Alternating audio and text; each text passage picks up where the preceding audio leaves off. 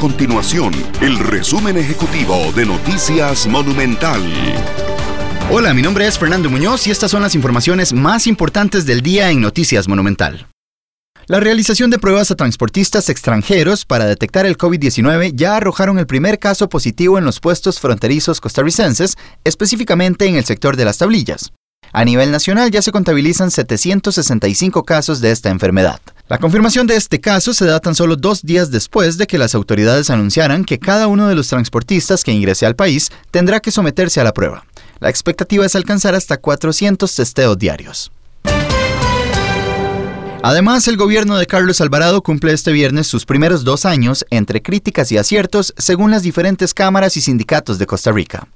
La reactivación económica es sin duda el factor más negativo señalado entre los distintos sectores de la sociedad y es una situación que se reforzó tras el discurso de rendición de cuentas del pasado lunes. Por el contrario, el control de la inflación y la ejecución de infraestructura pública son dos de los mayores aciertos señalados. Estas y otras informaciones las puede encontrar en nuestro sitio web www.monumental.co.cr. Nuestro compromiso es mantener a Costa Rica informada. Esto fue el resumen ejecutivo de Noticias Monumental.